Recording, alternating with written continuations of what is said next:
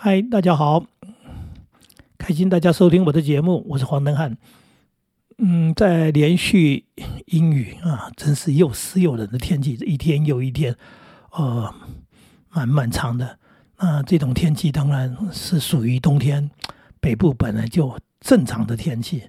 甚至我小时候住在东北角那个地方，那天这个所谓的东北季风的季节，那整个冬天可以说是下雨。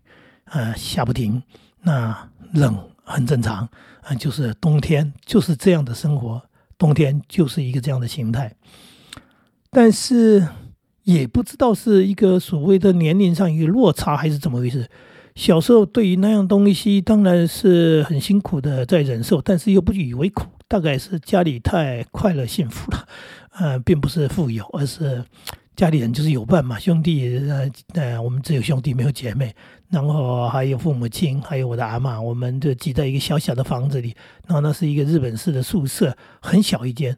呃，日本式的宿舍它有一个特色就是透风，哎，因为它木板房子嘛，所以它也会有很多的缝隙，从地板下面啊，日本房子有地板没错，而且它地板是挑空的，所以那个底下是通风的，所以地板呃 灌进来冷风。那它这样的一种环境之下，我们也怡然自得。尤其在那个年代，并没有很好的御寒的衣物，也没很好取暖的设备。可以说，大家就是挤在一起，窝在这个嗯很很很那个被窝里面，或者是什么样的一种方式，就是冷着冷着，不知不觉就长大。那我这几天特别的感触到，不是因为小色的问题，而是我在现在住的这个乡下房子。呃，比日本宿舍还有过之，就是因为是乡下，那空旷。那这里虽然不像东北角那样，但是这边东北季风也蛮大的。原因是说，因为我住在这个四周都没有阻碍物的一个很类似 田中间的感觉哈。那这样的一个感觉当中，它就是风特别大，所以冷空气啊，应该讲说夏天比较凉快，但冬天它当然比较冷。那尤其这个房子我买的时候，它也是已经盖好的房子，它是一个一个中古屋哈，旧房子，它也有很多的缝隙啊，缝隙包含窗户的不够密合，那包含门缝各种的缝那个问题。那房子又 跟小时候的房子比较，小孩子小时候房子可能小人多，反而温度比较高。这房子呢比较大，大呢就更显得冷。那我自己呢？在这样的一个天气之下，嗯，感受很深。呃，为什么？因为现在的衣服真的比较保暖呢，有很多更好的这种科学或者应该叫做时代的进步。你的衣服穿的，哎，就觉得没那么冷。那甚至呢，到了这个房间呢，暖气一开，啊，哎，温度上来了，舒舒服服睡睡觉。到现在还没有用到所谓的。大被子，因为发现说，哎呀，这个夏天的被子啊，本来说冬天到了要换被子，后来发现好像不需要，因为在这个房间里面温度没那么低嘛。那温度没那么低，是因为刚刚讲的有暖气的关系。那这一点就让我更感叹了，在若干年前哈，就是呃，我们都是用电暖炉。就是插电呢，大家知道有是几种形态，但是就是有热空气、热风出来，那那个效应呢比较比较差、比较弱啊，所以效果上没那么好。那我现在不是在讨论科学，我在讲的其实是一个心理的感受，就是把父母亲接过来了那一些年哈，跟我们住在一起的时候，每年的冬天我都想尽办法说能够让房子能够软一点。那就买了电暖气，所以整夜的电暖气啊，给给这个呃他们老人家烘着，希望这个房间里面不要那么冷。那偏偏呢，刚讲的那个窗户是有缝隙的，所以即使是电暖气，即使是加了窗帘，它仍然气温是拉不上来。那这些年呢，我是做了一些改善。做一些改善，是因为我自己可能也因为自己老了，我越来越发现我不能忍受这么低温了哈，所以呢，我把窗户呢又加了一层，也就变成双层窗户，做了一层新的窗户在外面。那简单的说，就是这个窗户是密合的，冷空气进不来了。那也因为这样的一个缘故，当然房间温度就比较高了。再加上我又把冷气以前装的是嗯冷气机，后来呢就下了一个决心把它换掉，换成所谓的冷暖气机。好，冷暖气机到冬天刚说的就开了暖气，开暖气之后你就觉得哎，门窗又不透风了，暖气又开了，你发现房间不冷了，不冷了，睡得舒服的时候。心里又有一点唏嘘感叹，说：“当年父母在的时候，我为什么没做这些事情？为什么没想到做这些事情？这就是人生常常会遗憾的部分。其实今天跟大家聊，就是要聊到这个部分，就是我们很多时候是没办法察觉所有事物。那这两年我做了这件事情呢是。”因为可能我自己已经到了这个年纪，比较老了，比较怕冷了，然后我才发现说，哎，其实这个房间哈，它的问题，哎，这个房子啊它的问题是蛮显著的，而且是有改善的方法。改善的方法是什么呢？就是花钱，哎，去用一些呃办法把它处理掉。那以前是不是没有钱？不是。是以前没感觉到，所以我就觉得说电暖气插电，然后轰轰轰，我我们冷嘛，我们就买个电暖气嘛，然后呢被子又厚一点，好像你就就把问题给解决了。可是其实其实相较之下还是有差别的啊！我现在要强调的就是说，其实是有差别的。然后嗯，这件事情就在这几天寒冷的过程当中啊，我。自己觉得还蛮舒服的时候，越是身体的舒服，心理上越是有一些遗憾。说当年为什么没想到？当年为什么没察觉？然后为什么没有即刻处理？啊，这种人生的事情，大概我们难免都会一件又一件的发生。那也就是说，我们的聪明才智，我们的智慧其实是不足的。但是我们在当下的时候，不管是几岁的时候，嗯，小学的时候我就觉得我聪明了；到了国中的时候，哎，我觉得哎呀，这个我更聪明了。那一路长长大，到时候所谓年轻的时候，甚至到了所谓当当到所谓这个在工作，然后来独当一面，作为一个所谓主管的时候，那时候的每一个阶段，都觉得自己。能力很够，自己呃非常的呃聪明，能够解决问题，能够察觉很多很多，所以的可以呃所谓的不要说先知先觉了，而是说因为有这样的能力，所以可以把事情处理的很好，那非常自信，然后从来不知道自己是所谓的愚蠢或者叫做。不要讲愚蠢啊，就是刚刚讲的不察觉，就是说，其实有很多事情你根本就没想到。你为什么没想到？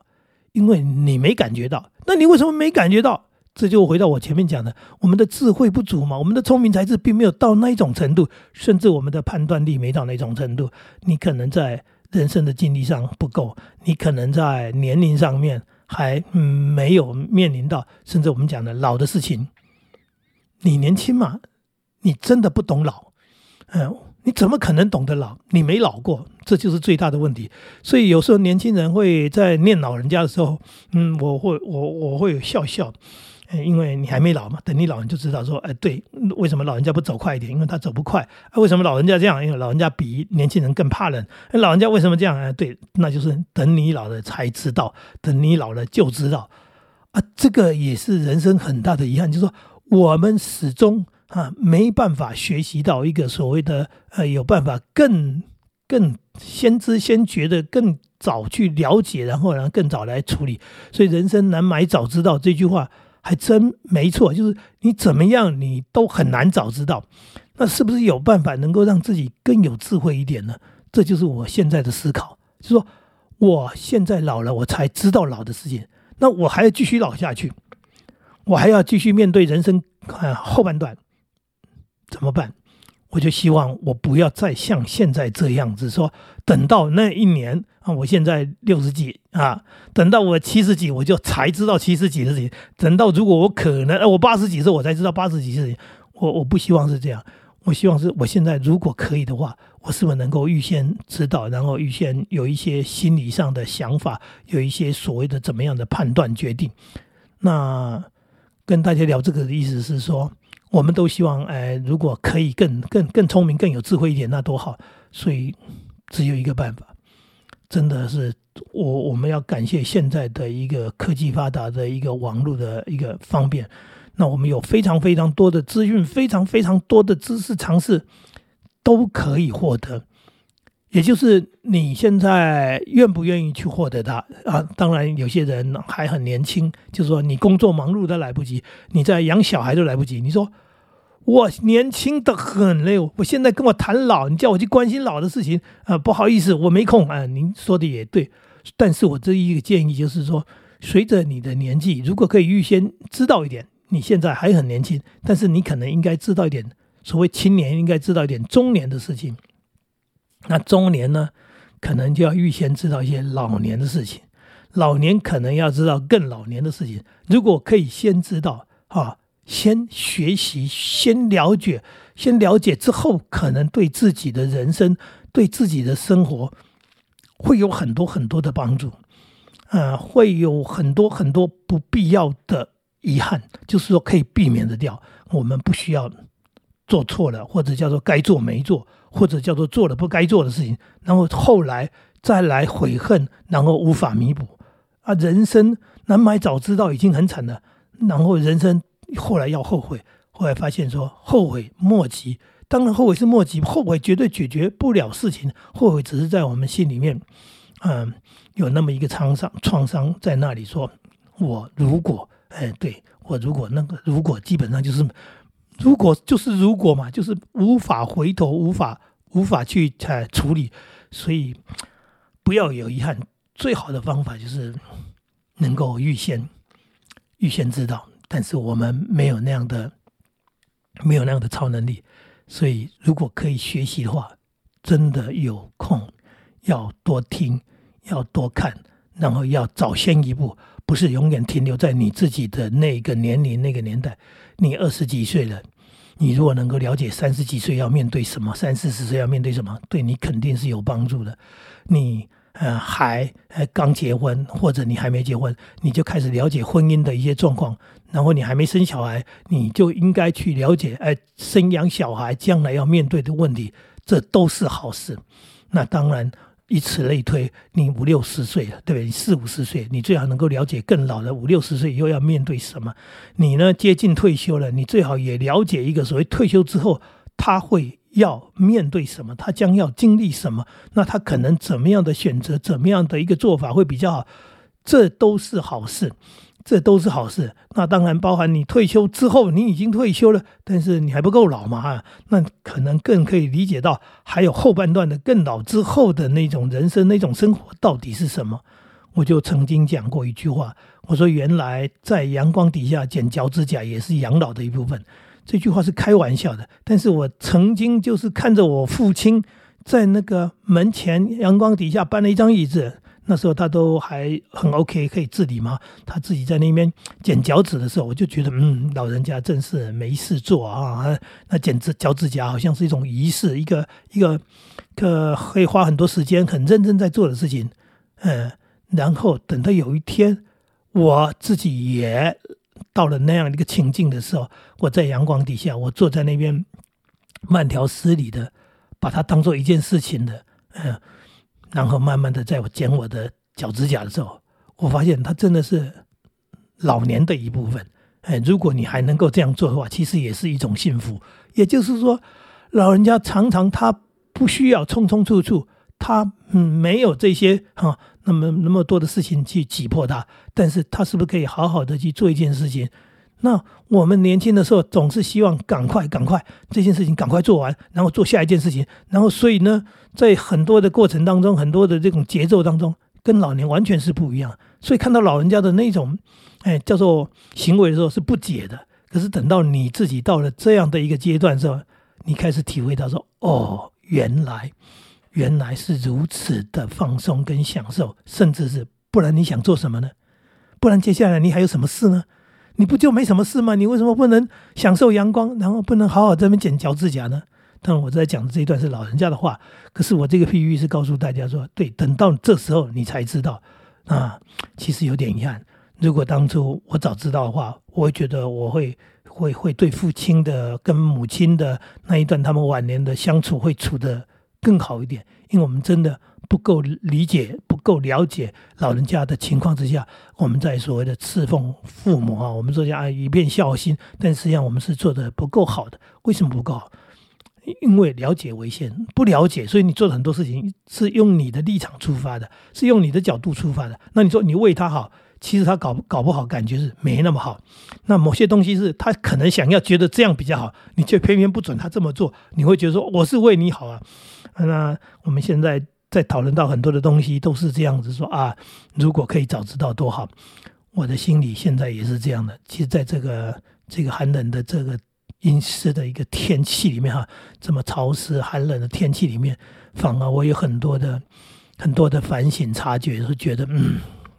人生啊，是的，如果可能的话，我们能够透过阅读、透过学习，更早知道接下来我要面对的五年、十年是什么样的人生，那可能对我们来说，可能是一件很棒、很棒的学习。